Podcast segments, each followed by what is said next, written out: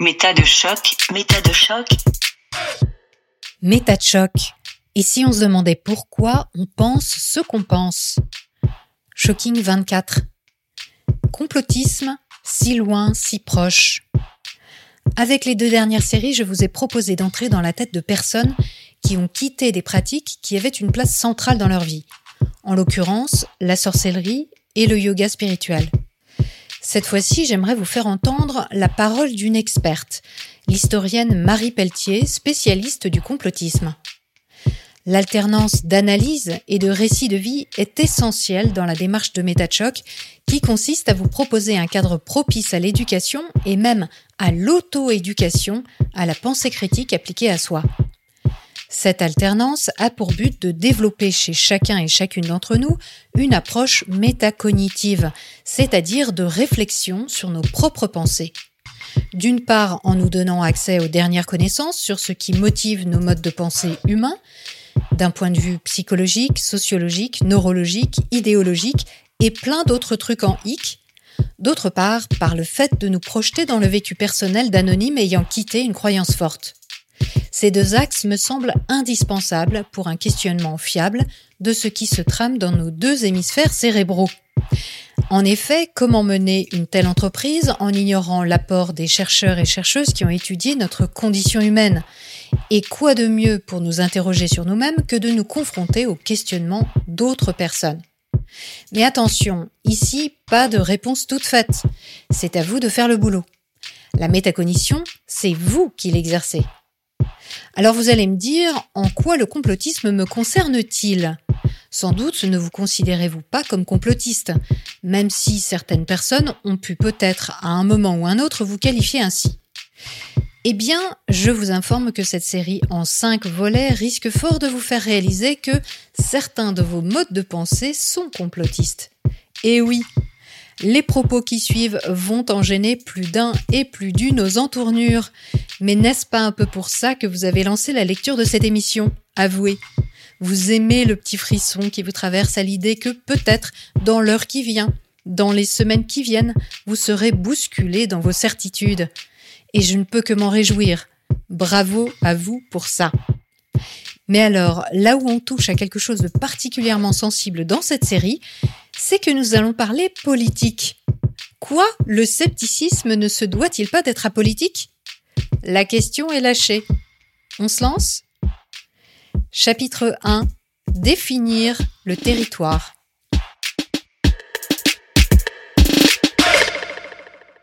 Bonjour Marie. Bonjour.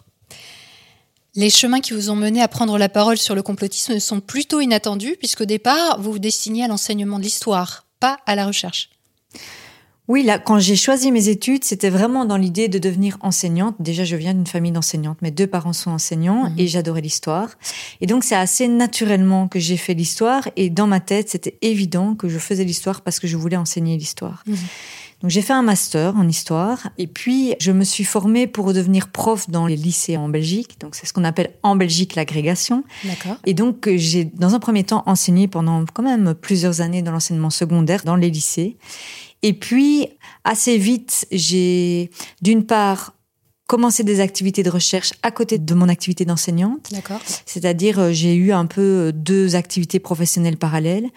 Et dans un deuxième temps, par ailleurs, je me suis orientée vers l'enseignement supérieur. C'est-à-dire que j'ai quitté l'enseignement secondaire, que j'aimais beaucoup, parce que j'aimais beaucoup le contact avec les adolescents, mais je pense qu'il me frustrait peut-être un petit peu parfois en termes de contenu, de matière.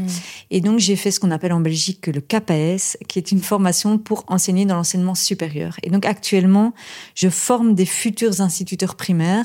Je leur apprends ce qu'on appelle la didactique de l'histoire. Donc, je suis surtout une didacticienne ou une experte de la méthode. Et donc, c'est pas tellement des cours finalement où on approfondit des sujets historiques parce que j'ai pas tellement le temps, malheureusement.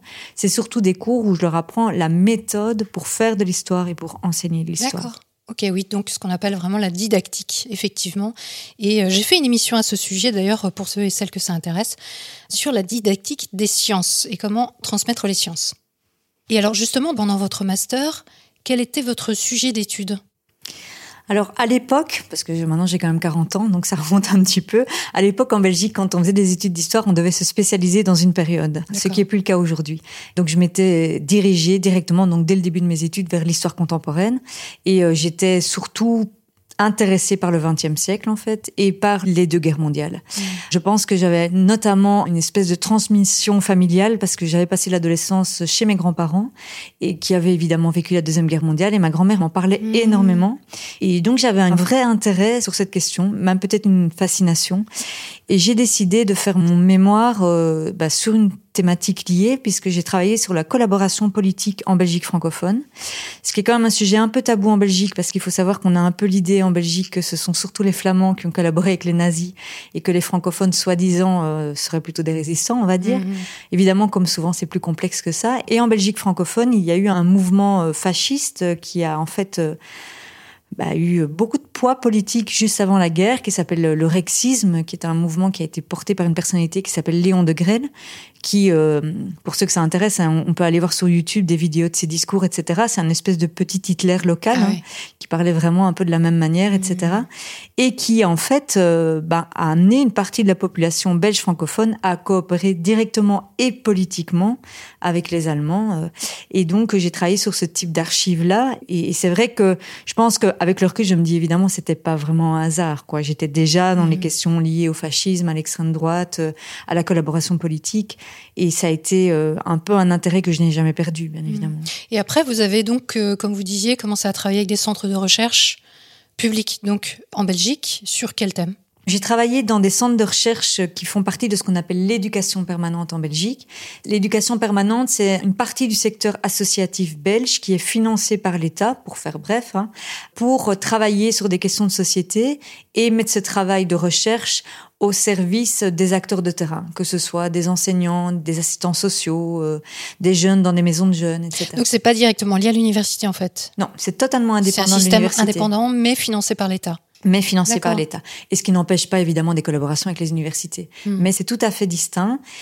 Bon, l'immense majorité des personnes qui travaillent dans ce secteur ont une formation universitaire, mais on ne travaille pas pour l'université quand on travaille dans ces centres-là ou dans ces organisations-là.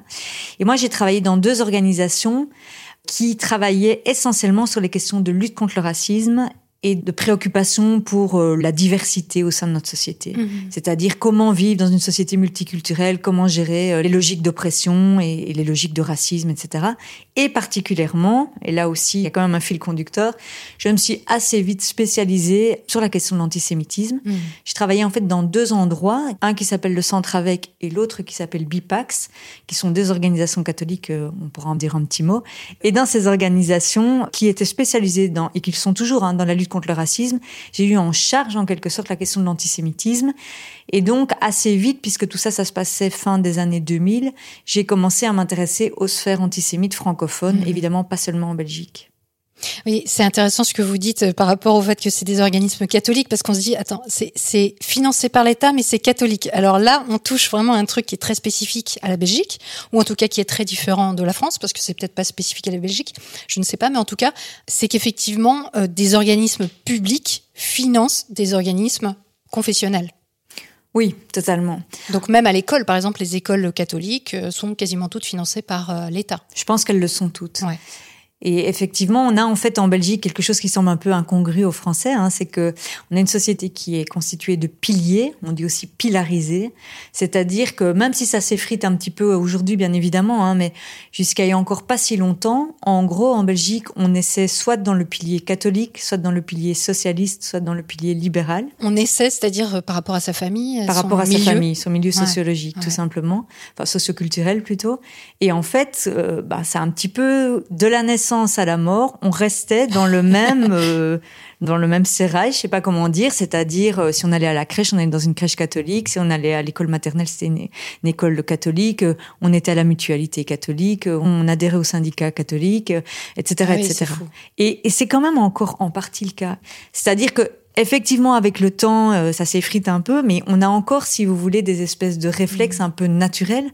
Moi, c'est sûr que je suis née dans ce pilier-là, dans ce milieu-là, et comme par hasard, toutes les organisations dans mmh. lesquelles j'ai travaillé, toutes les écoles dans lesquelles j'ai enseigné sont catholiques. Alors c'est pas pour ça que moi je me suis dit vraiment consciemment dans ma tête, je vais choisir des organisations catholiques, mais en fait dans mes réseaux, dans ce qui m'entoure, je vais hmm. spontanément vers ces lieux-là. En tout cas, ce qui est intéressant, c'est de bien comprendre euh, si on a un regard français, ce qui est mon cas en tout cas, et ce qui est le cas de nombre des auditeurs et auditrices de Métachoc. Bien sûr, euh, il y a des personnes de toute autre nationalité, mais c'est que c'est pas parce qu'on travaille pour un institut catholique qu'on est forcément catholique ou qu'on a euh, une visée idéologique catholique particulière. C'est juste voilà le système belge qui est fait comme ça et ça on l'aborde euh, d'ailleurs dans l'émission qui s'appelle L'homme qui avait des pouvoirs avec le magicien Jean Champenois qui nous raconte son enfance en Belgique et qui est euh, vraiment tout à fait emblématique de ce que vous décrivez avec l'empreinte de ces piliers en fonction de la famille dans laquelle on est. C'est vraiment passionnant et c'est quelque chose qu'on ignore souvent quand on est français d'ailleurs.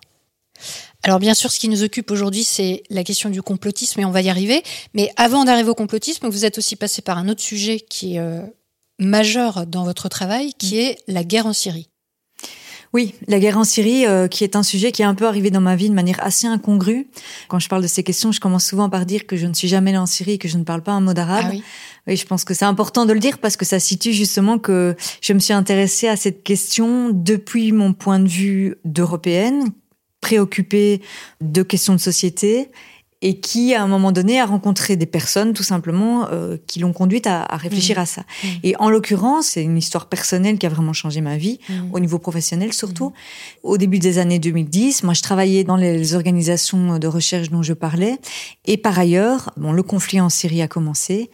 Et ma famille avait un ami de longue date qui s'appelle le père Paolo Dalloglio, qui est un jésuite qui vivait depuis 30 ans en Syrie, qui, au début du conflit syrien, a décidé d'essayer de sensibiliser les gens à ce qui se passait en Syrie. C'est-à-dire, en gros, à alerter l'opinion publique européenne du fait que des massacres étaient en cours, que le régime de Bachar el-Assad était en train de réprimer très très violemment les manifestations, puisque, et ça c'est vraiment en cœur de mon travail aujourd'hui, très vite il a perçu que l'enjeu de propagande était très très fort autour de ce conflit, que la dictature euh, arrivait à faire passer un narratif qui déshumanisait complètement ses opposants.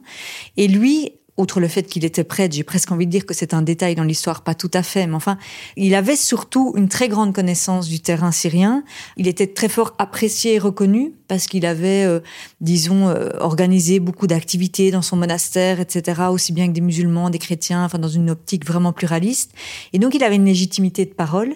Il avait aussi une certaine notoriété en Europe. Et donc, tout ça pour dire qu'au début du conflit, il a commencé un petit peu à, à me dire, parce que je m'entendais bien avec lui, euh, qu'il avait besoin d'aide pour ce relais de cette sensibilisation. Et en fait, avec le recul, je me dis, j'ai vraiment été un petit peu euh, à la fois naïf, mais tant mieux, vive la naïveté, parce que je lui ai dit oui, je sais pas très bien pourquoi, alors que j'en touchais vraiment pas une, hein, et j'ai aucune honte de le dire. Et ça a été quand même en grande, grande partie la genèse un petit peu de mon travail sur la propagande et même sur le complotisme, puisque c'est à partir de ce moment-là que j'ai compris les logiques de désinformation, comment en fait c'était des armes directes des dictatures pour justifier leurs crimes en fait. Mhm. Et euh, tout ça, ça se passe en 2011-2012. Je commence à collaborer avec lui, c'est-à-dire tout à fait bénévolement, hein, soyons clairs, mais je l'aide à avoir des rendez-vous dans la presse, à rencontrer des gens au niveau politique, faire du lobbying, quoi, tout simplement.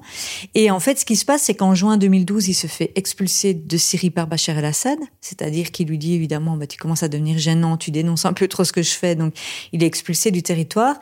Et à partir de là, de juin 2012, il a décidé de continuer à rentrer en Syrie de manière régulière dans les zones tenues par l'opposition syrienne pour justement continuer à faire ce travail de relais d'information. Donc, c'est-à-dire qu'il allait sur le terrain, puis il revenait en Europe, mhm. il donnait des conférences, il a rencontré Fabius et tout. Enfin, il devait quand même, euh, voilà, et on lui tendait le micro à ce moment-là. Mhm, mhm.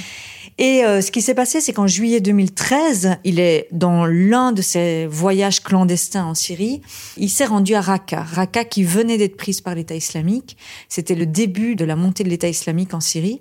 Et il faut se rappeler que l'État islamique avait pris la ville de Raqqa à l'opposition syrienne. Hein. C'est-à-dire que l'opposition syrienne avait chassé Bachar el-Assad de la ville de Raqqa, mhm. et puis l'État islamique a chassé l'opposition syrienne. Et donc il a voulu aller là-bas parce qu'il était scandalisé que l'État islamique chasse les opposants syriens. Mhm. Et en fait, il a été kidnappé par Daesh à ce moment-là, donc par l'État islamique le 29 juillet 2013, et on n'a plus jamais eu de nouvelles de lui. Et donc très probablement, il a été assassiné. Mais donc moi, ça a été totalement fondateur pour moi parce que je travaillais en collaboration avec lui. Tout d'un coup, il n'était plus là. Et j'ai commencé à me dire, mais je vais continuer à parler de tout ça, donc des questions de désinformation, de propagande, etc., en attendant qu'ils reviennent. En fait, moi, dans mon Ah idée, oui. c'était ça. Mmh. J'ai cru que c'était une situation Mmh. temporaire. Et avec le recul, ben, c'est ça qui m'a conduite à, à avoir la visibilité publique Oui. que j'ai aujourd'hui. Alors, on va reparler d'Assad un peu plus tard parce que c'est clairement un sujet qui est très prégnant finalement dans le complotisme et on s'y attend pas forcément. Donc tout ce que vous dites là est vraiment utile pour la suite. Et vous avez écrit en tout cas deux livres qui évoquent cette question syrienne entre autres et qui parlent bien entendu du complotisme principalement, qui s'appelle L'ère du complotisme et un deuxième livre paru plus récemment, Obsession. Dans tout ça, finalement, votre approche du complotisme, elle est historique, mais elle est aussi géopolitique et politique, je dirais, tout court. Alors, puisqu'on va parler de politique, je pense que ce serait bien tout de suite de vous poser cette question. Quel est votre positionnement personnel politique hein Autant poser la question. Oui, oui, autant la poser, d'autant que je m'en cache pas du tout. J'ai coutume de dire que je suis une catholique de gauche. Quand je dis catholique, je parle pas du registre convictionnel, mais c'est plutôt du milieu d'où je viens. Je pense que c'est important de dire que je viens d'un milieu catholique parce que je pense que ça conditionne ma vision du monde en partie. Et de gauche parce que, contrairement à la France, catholique de gauche en Belgique, c'est assez répandu. c'est vrai qu'on a plutôt l'idée en France que les catholiques sont de droite. Hein. En Belgique, il y a évidemment des catholiques de droite aussi, mais il y a quand même une grande partie des catholiques, encore une fois sociologiquement, qui sont plutôt des gens engagés à gauche. Et donc moi, très clairement, cette identité de gauche, elle est très fondatrice. Euh, Mon père était syndicaliste, mes parents étaient dans les manifs d'enseignants, les manifs antiracistes, Mhm. enfin tous les grands combats de gauche des années 80. Mhm. Moi, c'est quelque chose qui fait partie de mon identité, bien évidemment.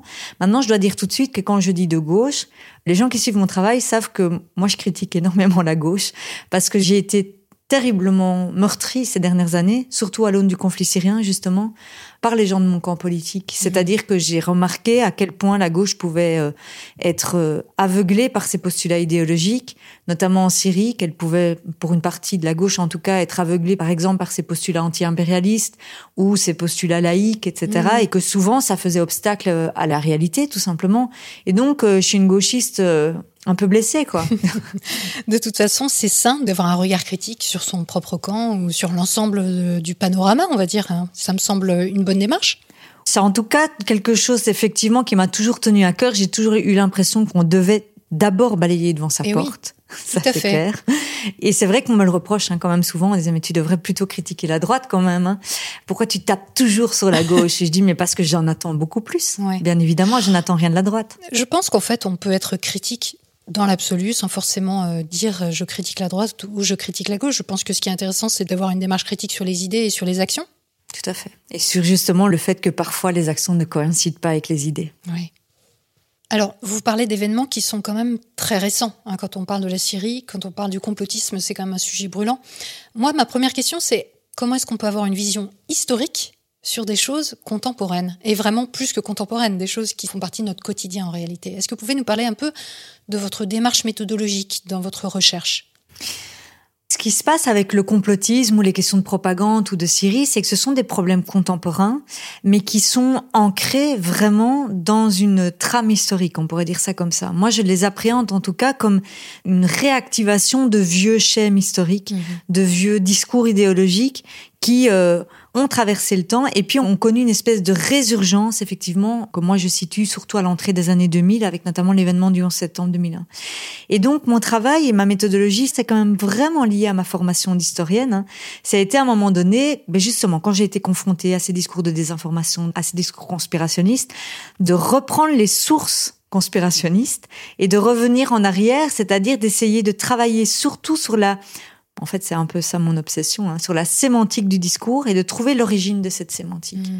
Et donc, c'est essentiellement ça, mon travail depuis des années. C'est à la fois la démarche d'historienne, c'est-à-dire revenir aux sources historiques, resituer les choses dans leur contexte historique et dans leur évolution chronologique aussi. Je suis un peu une obsédée de la chronologie, mais enfin, en même temps, pour une historienne, c'est normal. bien. Et en même temps, en fait, je suis une drôle d'historienne parce que je suis aussi un petit peu une historienne du temps présent. hein. Ben oui, L'autre ça. chose que je fais beaucoup, c'est ça, c'est de suivre l'actualité. Alors maintenant, j'ai un peu levé le pied parce que j'ai eu des moments de saturation.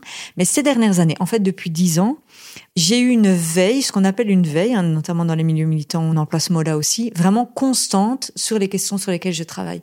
Donc en termes euh, de conspirationnisme, surtout le conspirationnisme géopolitique, j'ai fait un travail de classement systématique de tous les propos, de tous les discours qui circulent sur des sujets qui me semblent être des sujets emblématiques. C'est-à-dire que, et ça on le voit notamment dans mon livre Obsession, hein, je suis quelqu'un qui a beaucoup travaillé sur des polémiques, c'est-à-dire des épisodes de l'actualité qui ont cristallisé des prises de position. Et donc moi ce que je fais, c'est que je collecte toutes ces prises de position, je les décortique d'un point de vue sémantique, enfin j'essaye de le faire. Donc du point de vue du discours, Du point de des vue discours. mots utilisés, du vocabulaire, des raisonnements. Qu'est-ce que vous appelez sémantique précisément? Alors la sémantique, pour moi en tout cas, c'est surtout la manière dont on parle des choses. Moi, il y a quelque chose que je reproche beaucoup à la lutte contre la désinformation, c'est qu'on croit toujours que le problème, c'est qu'est-ce qui est vrai, qu'est-ce qui est faux. Moi, je pense que c'est très réducteur. Le problème, c'est aussi qui parle et comment il parle des choses. Et qu'en fait, la désinformation, elle se loge souvent là. Mhm, mhm. Qu'on peut très bien euh, parler de quelque chose qui en soi est vrai, mais dans la manière dont on va présenter les choses, dans le formuler, en fait, on va complètement dévoyer cette Mhm. vérité. Et mon travail, c'est ça. Donc, effectivement, c'est sur la terminologie, c'est sur les obsessions, c'est-à-dire, j'appelle ça les mantras dans le livre Obsession, justement, les espèces d'idées qui reviennent en boucle. Et c'est là que c'est intéressant, en fait, de faire le lien entre les faits d'actualité et des faits plus anciens ou des discours plus anciens. C'est qu'on peut voir que des obsessions contemporaines, par exemple, l'obsession autour de la question de l'islam ou l'obsession autour de la question d'Israël, enfin, on pourrait en lister beaucoup, on peut toujours, derrière ces obsessions, tirer un fil historique. C'est-à-dire, euh, remonter dans le temps et voir que c'est un discours qui a progressivement euh, gangréné en quelque sorte le débat public et qui ne vient jamais de nulle part. Mhm. Quand je dis qu'il vient pas de nulle part, c'est pas du tout ésotérique, mais qui vient d'assez loin, généralement sur le plan historique. Et on va voir justement que ces deux sujets sont très très intriqués dans le conspirationnisme. Alors, est-ce qu'on peut commencer justement par des définitions? Qu'est-ce qu'un complot? Est-ce que les complots existent? Pour commencer. Oui, oui et d'abord, c'est intéressant de voir que beaucoup de gens, j'ai remarqué, confondent complot et complotisme. Et oui. Par exemple, parfois, même dans les médias, je suis présentée comme expert des complots. Je dis, mais je suis pas du tout une expert des complots, je suis expert du complotisme. C'est très, très différent. Même dans le milieu de la recherche, cette confusion existe, ce qui Ouais. prouve quand même qu'on a de la difficulté à penser ces questions. Ouais. Le complot, en fait, alors je dirai après si ça existe, mais l'idée du complot, c'est l'idée d'une collusion de personnes et d'intérêts qui se ferait en cachette, donc c'est-à-dire de manière masquée, ça c'est très important, pour des fins politiques déterminées. C'est-à-dire vraiment l'idée que des personnes se concertent de manière cachée parce qu'ils ont des intérêts communs et qu'ils manœuvrent en quelque sorte à travers une mise en scène pour servir leurs intérêts. Ça, c'est un complot. Alors, est-ce qu'on peut donner des exemples de complots? Alors, fameux? Oui, euh, parce que toujours l'histoire, est-ce que ça a existé dans l'histoire? Bien sûr. Déjà, j'ai toujours envie de dire que on fait tous des complots dans notre quotidien. Enfin, je veux dire, l'être humain est comploteur, on pourrait dire. C'est-à-dire qu'évidemment qu'on va toujours, de manière un peu tapis, s'arranger avec des gens qui pensent comme nous euh, pour poursuivre des intérêts. Donc déjà, pour moi, c'est pas tout à fait euh, incongru de penser que ça existe. Alors, par ailleurs, effectivement, dans l'histoire, ben, moi, je cite toujours euh, un complot célèbre, c'est le coup d'État qui a visé Salvador Allende en 1973 au Chili, quand finalement ben, les Américains, hein, soyons clairs, euh, ont décidé de mettre à la tête du Chili Pinochet, donc un dictateur, hein, très clairement, et donc de renverser un, un président qui avait été démocratiquement élu. Ça, c'est par exemple un fait historique qui est tout à fait documenté, que aucun historien euh, ne peut nier, et que Mhm. évidemment, il y a eu une concertation entre, on pourrait dire, des partisans de la dictature au Chili et des gens à l'extérieur du Chili qui avaient intérêt à ce qu'effectivement ce soit une dictature dans ce pays pour faire chuter un démocrate. Mm. Donc ça, c'est clairement un exemple de complot et c'est d'ailleurs embêtant. J'ai envie de dire quand on lutte contre le complotisme, parce que évidemment que par exemple euh, quand on parle de la Syrie, etc., beaucoup de gens vont dire mais vous voyez bien ce qui s'est passé en Amérique du Sud. On les a eu les exemples qu'en fait souvent les événements politiques n'étaient que le fruit des Américains qui tiraient les ficelles. Mhm. Exactement. Mhm. Et donc c'est compliqué de nier. Mais alors, quand vous dites que c'est un complot, un complot, c'est quand même quelque chose qui est secret, qui est caché. Donc au départ, on ne sait pas qu'il y a complot.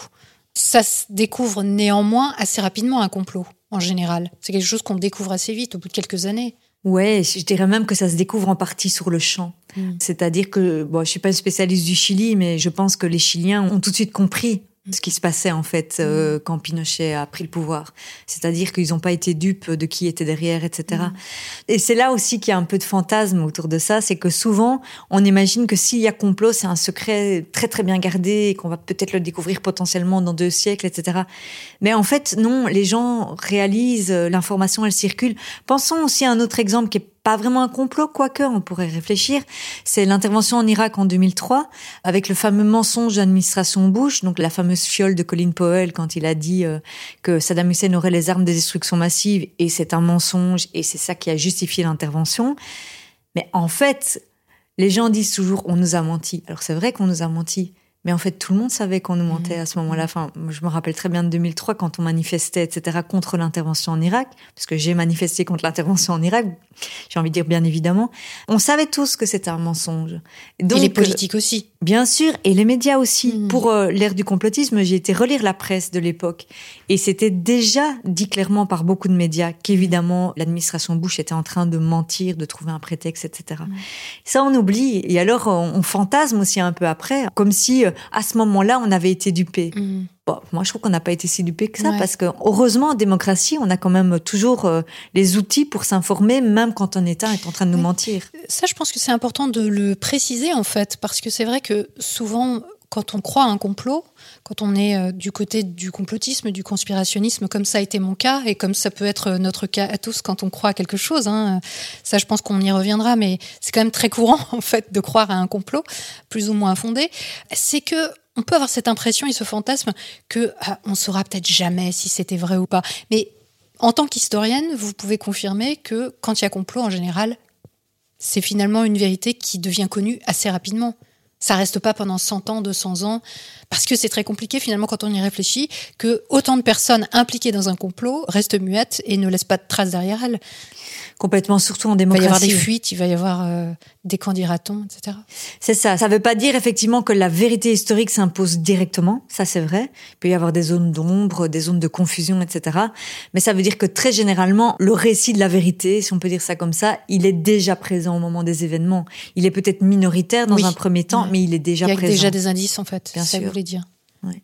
Hmm. Alors, qu'est-ce que le conspirationnisme ou le complotisme? Alors moi déjà je fais pas la distinction entre les deux, ça c'est important à dire parce que certains le font mais moi je la fais pas. Et moi je vois ça comme la croyance que derrière ce qu'on nous dit, il y a une logique de mise en scène au service d'intérêts cachés. Donc le complotisme, il s'attaque vraiment à ce qu'on nous dit. Donc le complotisme est obsédé par le récit, ce qui est perçu comme le récit officiel, qui est vu comme intrinsèquement mensonger et au service des intérêts de quelques-uns. C'est pour ça qu'il y a cette défiance à l'égard de ce qui est perçu comme la parole officielle, qu'elle soit politique, médiatique, etc., scientifique évidemment aussi, avec cette idée qu'en fait, ce discours est le fruit d'une mise en scène qui sert les intérêts de quelques-uns. C'est cette ce qui fait autorité, ce qui émane d'une institution va être remis en question. C'est remis en question puisqu'on postule que, en fait, derrière ce qu'on nous dit, il y a autre chose que ce qu'on nous dit. Hmm. Et il y a souvent quelque chose de malveillant, hein, quand même, c'est aussi ça l'idée. Bien sûr. Qui veut on nous, Veut, on nous veut du mal, oui. Mais c'est quoi la différence entre ça et l'esprit critique? Parce que l'esprit critique, c'est une démarche de doute qui nous amène à prendre du recul sur ce qui nous est dit. Donc plutôt une démarche saine. Tout à fait. Moi, j'y souvent à mes étudiants, parce que forcément, comme je leur donne cours d'histoire, je leur parle quand même pas mal de la démarche critique en histoire. Je dis souvent à mes étudiants que la démarche critique, c'est d'abord euh, appliquer l'esprit critique à nous-mêmes, en fait. Hein. Mais oui. Là, vous me faites plaisir. en, disant, je me dis ça, ça va faire écho. non, mais c'est vrai parce qu'en fait, c'est exactement ça la différence entre le complotisme et, le vrai esprit critique. C'est que la démarche du doute cartésien, etc., c'est d'abord vis-à-vis de nos propres méthodes, de nos propres discours, de nos propres croyances, de nos propres manières de fonctionner.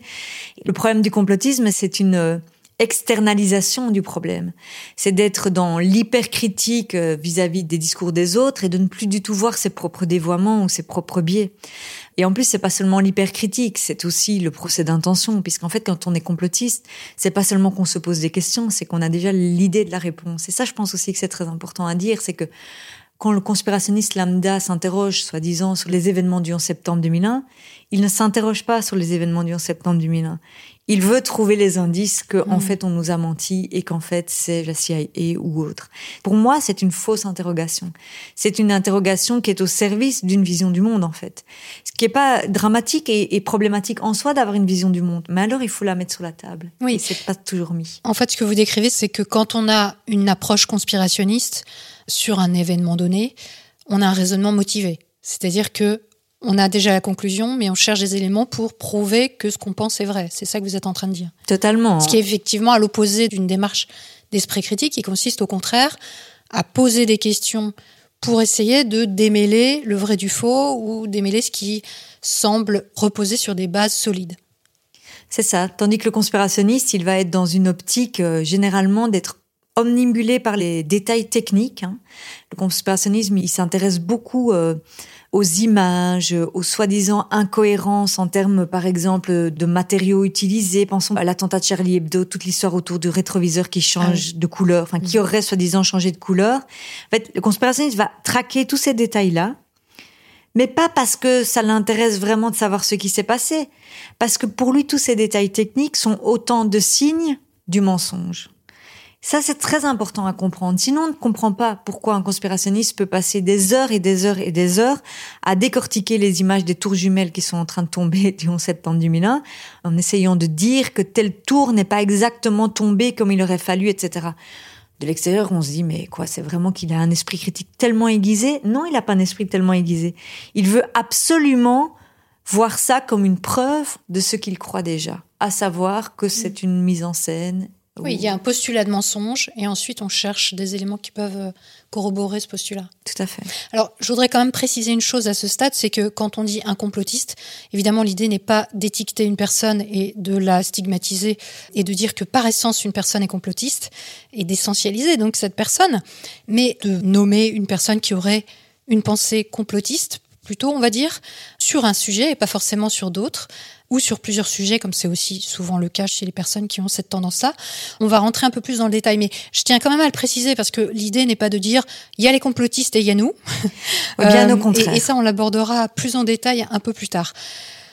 Maintenant, justement, il y a différents degrés de complotisme, hein, parce que on peut pas dire les complotistes, c'est euh, les gens qui croient euh, aux Illuminati et reptiliens point barre il y a des personnes, et dont nous faisons partie, qui vont en fait s'intéresser à des questions et se dire merde, peut-être que on nous ment en fait sur tout ça.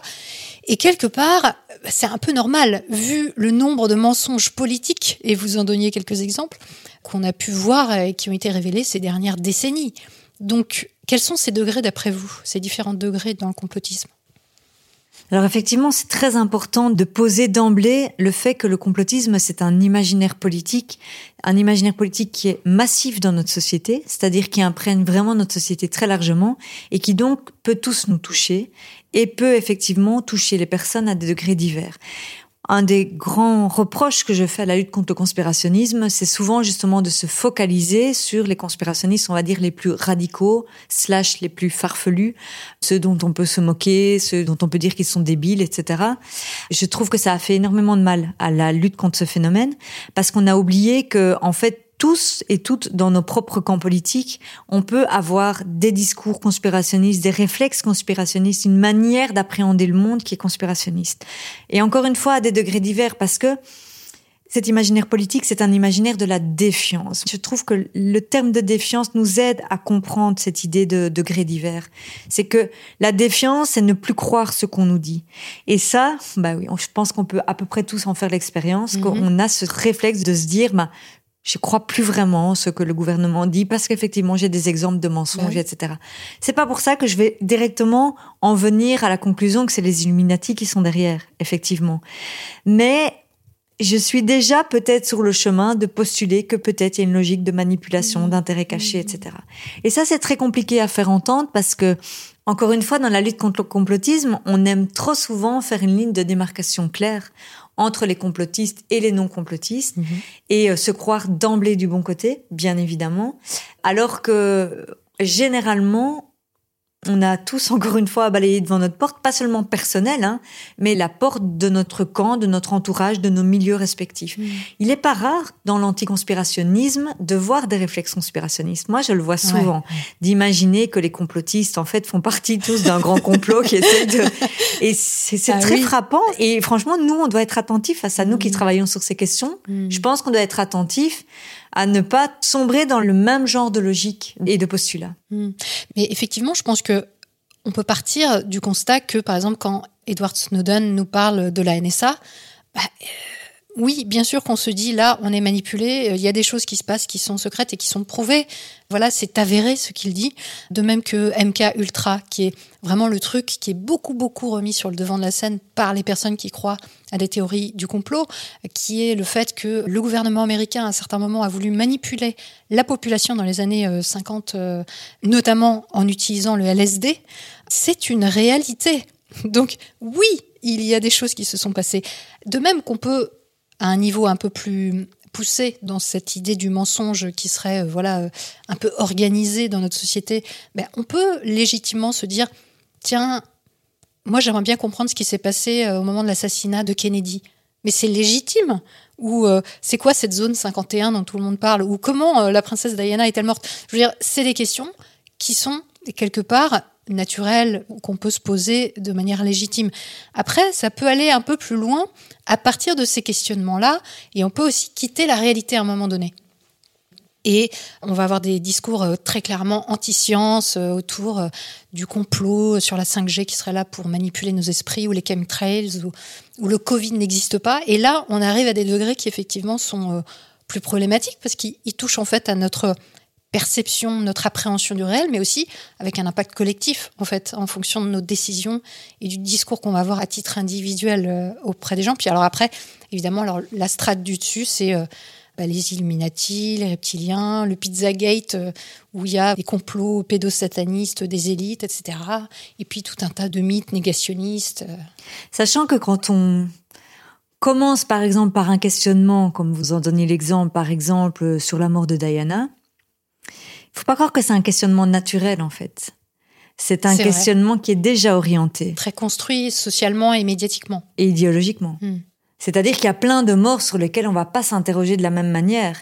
Et que si on s'interroge particulièrement sur des faits en fait qui sont un peu toujours les mêmes, hein, la mort de Kennedy, l'homme qui a marché sur la lune, la mort de Diana, etc. Ça tombe pas du ciel. C'est que c'est des pseudo-questionnements qui ont été portés par certaines sphères idéologiques, souvent dans une optique de discrédit des, pouvoirs démocratiques. Mm. Pensons par exemple à toutes les théories du complot par rapport à l'homme qui a marché sur la Lune, par exemple, qui disent que ce n'est pas vrai, disons. Mais très clairement, c'est une optique de discrédit à l'égard du pouvoir américain et de mm-hmm. faire croire qu'en fait les Américains voulaient montrer leur puissance alors qu'ils n'en avaient pas. Donc ce que je veux dire, c'est que c'est pas des interrogations neutres en fait. Et ça, je pense que même quand on est à un niveau faible de conspirationnisme, on pourrait dire on doit s'en rendre compte. Nos obsessions, nos manières de poser des questions déjà ne sont pas neutres. Hmm. Elles sont induites Elles dans sont une certaine mesure par euh, le bain euh, social dans lequel on est, culturel. Tout à fait. Hmm. Alors, il y a un autre aspect aussi qui est important quand on parle de conspirationnisme, c'est tout ce qu'on voit autour de essayer de déterminer le portrait robot. Hein, du conspirationniste. Alors, est-ce que le conspirationniste est plutôt jeune, plutôt vieux? Est-ce qu'il est riche? Est-ce qu'il est pauvre? Est-ce qu'il est de telle religion, etc. Qu'est-ce que vous savez là-dessus? Ben, c'est effectivement un peu une obsession hein, et c'est marrant parce que c'est assez semblable à ce qu'on a voulu faire aussi pour les radicaliser il y a quelques années. Hein, pour les djihadistes, on voulait aussi faire des profils types. Déjà, pour les djihadistes, on se rendait compte que c'était assez compliqué. Et en fait, pour les complotistes, je pense que ça l'est encore plus. Déjà dans la mesure où Effectivement, c'est un imaginaire politique qui se répand à des degrés divers. Donc, à partir de quand on peut mettre l'étiquette conspirationniste et non la, conspirationniste la frontière, le basculement entre non conspirationniste et conspirationniste, bah, c'est une zone grise. C'est clairement une zone grise. Et mm. ça, moi, je le vois vraiment au quotidien. Par ailleurs, il est évident, basé à la fois sur ma propre expérience, mais aussi euh, sur des études qui ont été faites, etc., que c'est un problème qui touche absolument tous les milieux, toutes les générations aussi bien les milieux intellectuels que les milieux non cultivés, aussi bien les jeunes que les vieux. Je dirais quand même particulièrement les vieux d'ailleurs, parce qu'on a beaucoup dit que c'était les jeunes qui avaient un problème de conspirationnisme il y a quelques années, et franchement, je crois qu'à l'heure actuelle, c'est beaucoup moins vrai, parce que les jeunes ont été quand même bien formés à ces questions dans les écoles, etc. Généralement, euh, ils se font pas avoir facilement, en fait. Hmm. Par contre... Ils ont une euh, culture, en fait, maintenant, hein, des réseaux sociaux. Et un rapport au numérique, justement, où ils sont pas dupes de tout. Hmm. Tandis que quelqu'un, et je fais pas du tout d'agisme quand je dis ça, hein, je n'ai aucun mépris pour les personnes plus âgées, bien au contraire, mais les personnes plus âgées, souvent, n'ont pas du tout été formées à l'outil numérique, à s'y retrouver dans l'information, etc. Et je peux vous dire que pendant le Covid, alors c'est à la fois un peu anecdotique, mais pas tant que ça, Moi, j'ai beaucoup de conspirationnistes qui m'écrivent hein, depuis des années et des vieilles personnes qui m'ont écrit pendant le Covid avec des propos conspirationnistes vraiment, vraiment, euh, vraiment graves, j'ai envie de dire, c'est-à-dire euh, qui allaient vraiment très loin. J'en ai eu vraiment beaucoup. Je me suis rendu compte que ça touchait aussi des personnes euh, souvent assez cultivées, mm. mais qui étaient désarçonnées à la fois à l'égard de l'actualité et à l'égard de l'outil numérique. Donc, on a vraiment des profils très divers. Hein. Autre chose aussi qu'on a beaucoup dit il y a quelques années, et qui était assez dégueulasse d'ailleurs, c'est que c'est c'était surtout les Arabes et les musulmans et les Noirs hein, qui étaient conspirationnistes. Ça a été aussi utilisé pour stigmatiser les Sur banlieues, etc. Bah, en moment de Charlie, notamment, mm. euh, on faisait un peu en plus un mélange de tout entre les islamistes, les complotistes, etc. Et il y avait ce discours-là. Il faut travailler euh, sur le complotisme dans les banlieues. Mm, mm, et alors, je dis pas qu'il n'y a pas de problème de conspirationnisme dans ces milieux-là, il y en a aussi, bien évidemment. Mais je peux vous dire que quand moi j'interviens dans des écoles très bourgeoises, les collèges jésuites, etc., je vois autant de conspirationnisme, si pas plus. Il n'est pas forcément formé de la même manière, pas forcément sur le même sujet. Mmh. Mais il est redoutable aussi. Parce que le conspirationnisme, il peut être complètement alimenté par une sorte d'intellectualisme, d'intellectualisation. Et quand vous disiez tout à l'heure, les gens vont chercher dans les détails techniques, etc., c'est clair que bah, c'est du pain béni pour les personnes qui ont envie de passer des heures à faire des recherches. Je veux dire, quelqu'un de curieux et quelqu'un qui a envie de chercher des sources euh, le plus loin possible peut aller vers le conspirationnisme, c'est évident. Tout à fait. D'où encore une fois la question des personnes plus âgées qui parfois justement ont beaucoup de temps, mhm. simplement parce qu'elles ne travaillent plus, donc passent énormément de temps à lire. Et mhm. c'est souvent des personnes très cultivées, avec un discours que j'appelle souvent de très référencé, c'est-à-dire avec des références partout. Et donc il y a un, contour très intellectualisant comme ça, hein, qui donne l'impression d'un truc très construit. Pour ça aussi qu'il ne faut pas faire passer le complotisme comme une, une mauvaise manière de penser. Parce que, en fait, ça se part de tous les attributs du discours intellectuel, le plus souvent. Mhm, mhm. Et c'est en ce sens-là que je pense qu'il faut toujours se réinterroger à quelle est la vision défendue mhm. derrière. Revenir à la composante politique, c'est pas seulement une question de raisonner mal. Et même souvent, c'est des gens, malheureusement, ça peut nous embêter, mais qui raisonnent plutôt très bien, en fait. Mais qui partent de postulats idéologiques. Voilà. voilà. Et alors, au niveau politique, est-ce qu'on peut dire que euh, ça concerne tous les bords également? Alors, pour moi, clairement, oui. Et là aussi, hein, quand je dis clairement oui, évidemment qu'on peut tout de suite nuancer ça. Il y a historiquement un lien très réel et documenté entre l'extrême droite et le conspirationnisme, c'est-à-dire que l'extrême droite, j'ai envie de dire par nature, dans son ADN, enfin dans son corpus idéologique, est conspirationniste, puisque pour elle c'est une arme de remise en cause de d'un système qui nous mentirait. Etc. Voilà, à la fois du système et puis de haine des minorités aussi. Donc c'est vraiment une arme rhétorique super pratique pour l'extrême droite. Alors on le sait aussi, l'extrême gauche est aussi touchée par des réflexes conspirationnistes un peu pour d'autres raisons en fait, hein, mais c'est quand même aussi le rejet du système hein, qui souvent conduit à ça, euh, puis l'anti-impérialisme, etc. Il y a plusieurs portes. Bon, quand je dis l'extrême gauche, c'est une partie de l'extrême gauche, parce qu'il y a une autre partie qui est très rigoureuse par rapport à ça, il faut toujours nuancer. Mais par ailleurs, on oublie souvent tout l'entre-deux, en fait. Et surtout aujourd'hui, comme on a un complotisme très mainstream, on peut tout à fait avoir, euh, vraiment dans toutes les familles politiques, des réflexes ou des manières de formuler les choses qui sont complotistes. En tout cas, tous les gens, quelles que soient leurs convictions politiques, peuvent être touchés par des réflexes conspirationnistes, ça c'est clair. Il y a un autre euh, truc aussi, c'est l'aspect psychologique, hein, voire psychologisant du complotiste. Alors on va dire, voilà, la personne est atteinte de paranoïa. Mais il est vrai que quand même, il y a certaines études qui montrent que apparemment les personnes qui sont euh, intéressées par des thèses conspirationnistes ont une certaine tendance à l'impulsivité, c'est-à-dire à prendre des décisions ou avoir des raisonnements qui sont euh, plutôt euh, rapides, sans forcément prendre le temps de la réflexion, par exemple, ou des personnes qui vont être dans une certaine détresse à un moment donné de leur vie, qui vont être attirées par ce mode de pensée ou qui sont dans une sorte d'anxiété, qui cherchent des réponses. Oui, ce qui est certain, c'est que le complotisme, il prospère beaucoup autour de traumas, en fait. Hein. Pensons au Covid, hein, qui est quand même un bon exemple de ça. C'est que, on peut pas dire que le Covid a engendré du conspirationnisme, hein, parce qu'en fait, il était déjà bien installé en amont dans notre société. Mais il est sûr que ça a réactivé un contexte émotionnel difficile, notamment pour des personnes plus fragiles, mmh. plus anxieuses ou bien isolée, ou bien euh, plus prompte à effectivement à l'impulsivité ou de la colère. Et donc c'est vrai que ce sont des contextes souvent où on voit, alors pour le coup, peut-être un peu plus certains profils psychologiques qui peuvent euh, être séduits par ce type de discours qui vient leur apporter parfois, je pense, une illusion de réconfort. Une illusion de réconfort parce que ça semble apporter des réponses. Mhm. Le Covid, c'était pas facile à vivre. Hein. Je pense pour nous tous, on a eu des périodes très dures et donc surtout pour des personnes qui sont peut-être plus fragiles psychologiquement, ça peut être une illusion de pansement. Ça, je pense. Hmm. Mais d'ailleurs, il y a une étude là euh, qui est sortie récemment au Québec sur euh, l'impact de la pandémie et j'étais frappée de stupéfaction quand j'ai vu qu'il était indiqué que 25% de la population québécoise était en proie à un stress post-traumatique lié au Covid et que encore plus avait des problèmes d'anxiété, des troubles de l'anxiété. Donc là, on se dit effectivement, le Covid, c'est pas anodin, quoi. C'est pas du tout anodin. Je pense que ça a exacerbé une tendance qui était déjà présente dans notre société. C'est en fait que l'actualité s'engouffre dans la santé mentale des gens, en quelque sorte. Mmh, mmh. C'est-à-dire que déjà beaucoup de gens dans notre société, parce qu'on est dans une société assez stressante, etc., mmh. beaucoup de gens ont des problèmes de santé mentale moi compris, hein, je veux dire, ça nous concerne tous aussi à des degrés divers. Et quand il arrive quelque chose comme ça de très perturbant pour notre quotidien, de, j'ai même envie de dire de très bouleversant, parce que personne ne s'y attendait à cette pandémie, elle a changé notre vie du jour au lendemain, il y avait la peur, il y a aussi beaucoup de gens qui avaient peur de la maladie, je pense qu'il faut vraiment pas et de la mort. ça. Et de la mort. En plus, cette pandémie, elle a beaucoup tué, hein, il y a mm. beaucoup de déni autour de ça, parce qu'on ne veut pas vraiment le voir, mais elle a fait vraiment des ravages. Hein. Et effectivement, le discours complotiste, il apporte un récit sur tout ça. Il raconte ce qui nous arrive. Et je pense que c'est... Il nous donne des repères.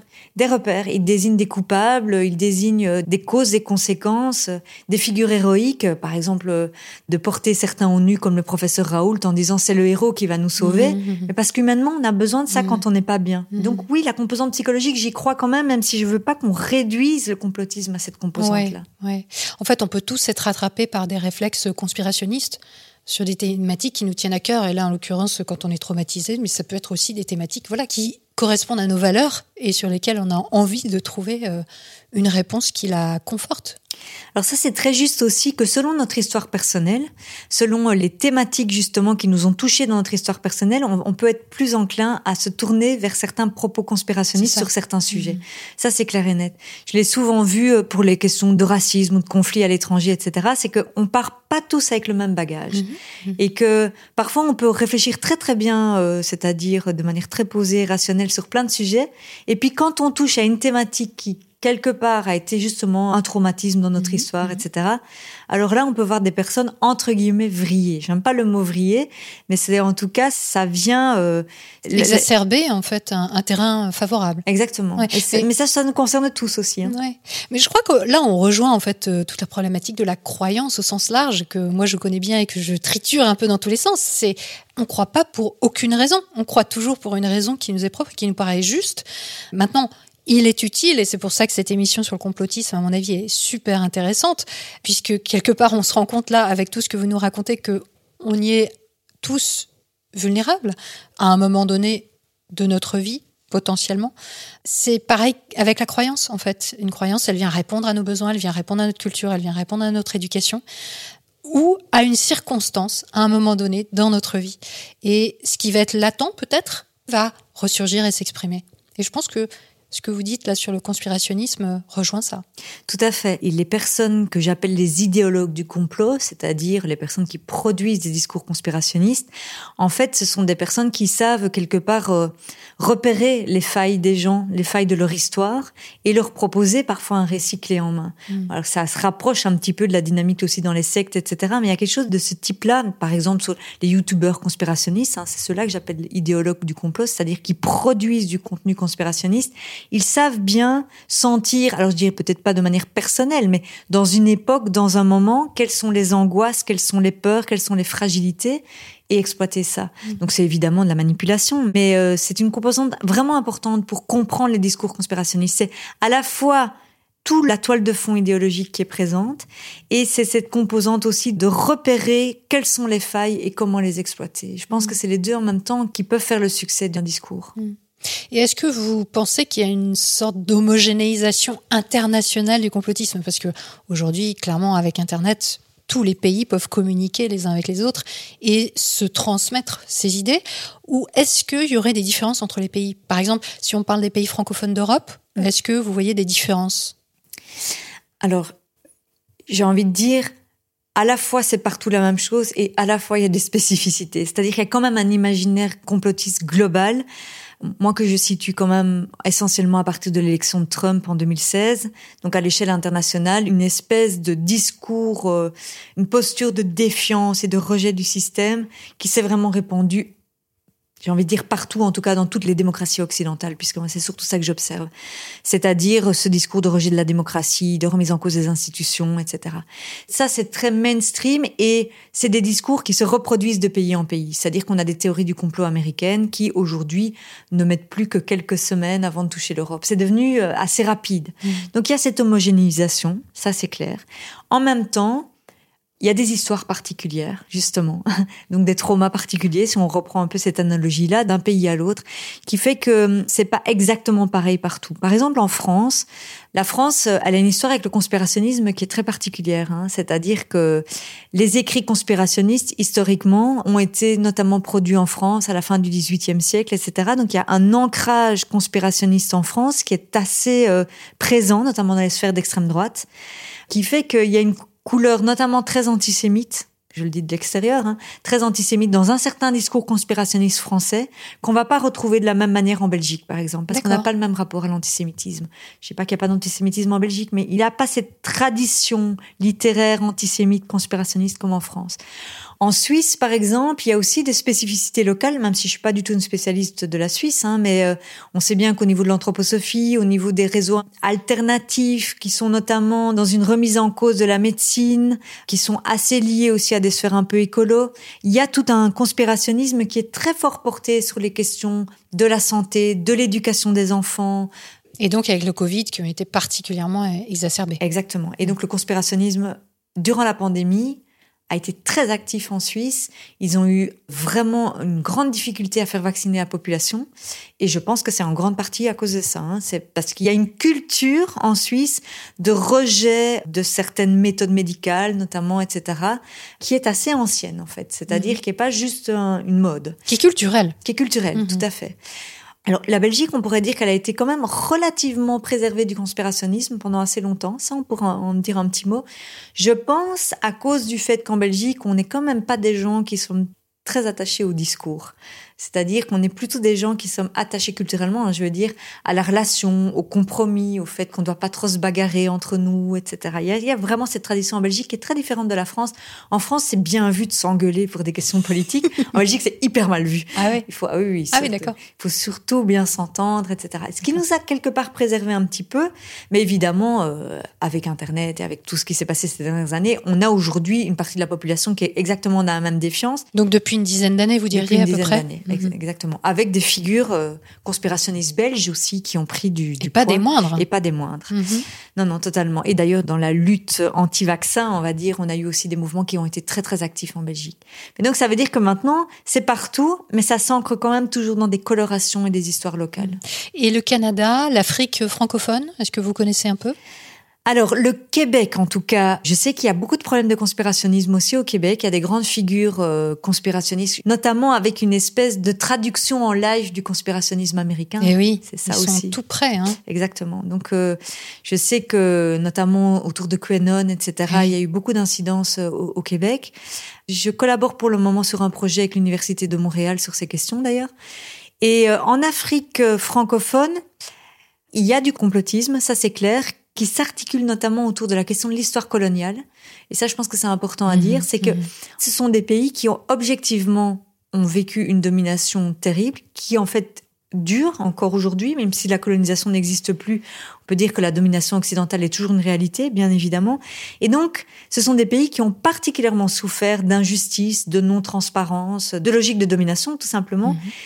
Et bien évidemment que certains idéologues exploitent ça pour détourner cette colère euh, tout à fait légitime contre l'injustice euh, vers des logiques euh, conspirationnistes. Et donc, oui, bien évidemment, ça peut toucher particulièrement les pays du tiers-monde parce que le conspirationnisme, c'est un bon dévoyeur de la colère, on pourrait dire ça comme ça.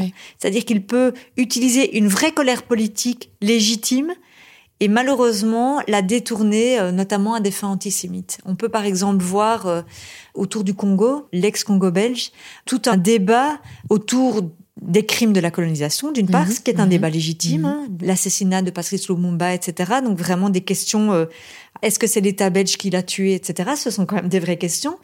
Et malheureusement, autour de ces questions tout à fait légitimes, ben, des discours conspirationnistes peuvent venir proposer des récits antisémites ou des récits euh, farfelus, etc., Mhm. etc. Et malheureusement, quelqu'un comme Dieudonné, par exemple, en France, est quelqu'un qui a beaucoup œuvré à ça. C'est-à-dire à ramener la question coloniale vers le conspirationnisme et malheureusement vers l'antisémitisme. À dire en quelque sorte, vous voyez, c'est parce qu'on parle trop du génocide juif qu'on ne parle pas des crimes de la colonisation. Et à utiliser cette rhétorique à des fins antisémites. Mhm. Mais en fait, malgré toutes ces instrumentalisations et tous ces dévoiements, on peut vraiment voir qu'effectivement, il y a des réponses qui nous manquent. Et concernant, par exemple, l'assassinat de Lumumba, il est très clair qu'on ne sait pas encore aujourd'hui qui est l'auteur de cet assassinat, même si on a quand même une forte présomption que l'État belge ait des responsabilités. Mais la reconnaissance officielle, notamment par la Belgique et parallèlement par les historiens, n'a pas été, en tout cas, formalisée. Ça ne veut pas Mhm. dire que le travail d'enquête n'a pas été fait, mais il n'y a pas encore eu de reconnaissance. Oui. Et Ça, ça, c'est un c'est problème. c'est un vrai problème. Mm. Là, on retombe un peu dans ce qu'on peut trouver, euh, par exemple, euh, dans l'instrumentalisation par les croyances New Age du fait que la science ne répond pas à tout. Bah, pareil, l'histoire ne peut pas forcément répondre à tout, hein, c'est évident. Il y a des questions qui resteront à jamais. euh, alors, c'est peut-être pas le cas pour cette histoire-là en particulier. Peut-être qu'un jour on aura la vérité, mais en tout cas, euh, il y a tout un tas d'événements sur lesquels on n'aura jamais d'explication claire. Et évidemment, dans le doute, dans l'incertitude, eh ben, on a vite fait, nous tous et toutes, de euh, plaquer des réponses qui nous conviennent, en fait, qui nous rassurent, qui nous réconfortent et qui nous font sortir de cet état d'incertitude qui est relativement inconfortable, il faut bien l'avouer. Oui, et c'est pour ça que le travail des historiens est très important aussi, parce que ça peut euh, quand même apporter des réponses, parfois bien après les événements. La réponse ne vient pas tout de suite avec le travail des historiens. Oui. Parfois, euh, des siècles après, Et mais je pense qu'il faut toujours se dire que la réponse, elle peut arriver un jour. Parce qu'il y a souvent quand même euh, des questions de justice. Faire la vérité, c'est aussi rendre justice à ce qui s'est passé. Et je pense qu'on ne doit pas forcément abandonner ça, c'est-à-dire qu'effectivement, il y a certaines histoires où on n'a jamais le dernier mot, mais il y en a aussi où on peut se dire un jour peut-être la vérité sera faite. Surtout sur l'histoire contemporaine, on a quand même les moyens de documenter les événements et, et sans doute bien plus que pour des histoires qui sont passées au Moyen Âge ou à l'Antiquité. Tout à fait. Et puis euh, l'enjeu, c'est pas seulement d'ailleurs de faire la vérité historique, mais c'est aussi qu'à un moment donné, les politiques prennent le relais et reconnaissent. Par exemple, pour toute l'histoire de la colonisation du Congo, on peut dire que les crimes de la colonisation, de toute façon, ils ont été archi bien documentés par les historiens. Ils sont bien connus. Ils sont très très bien connus. Après, que l'État belge dise explicitement oui, nous reconnaissons ces crimes, ça, ça n'a pas encore été fait. Mm. Et ça, c'est un gros, gros problème. Tout à fait.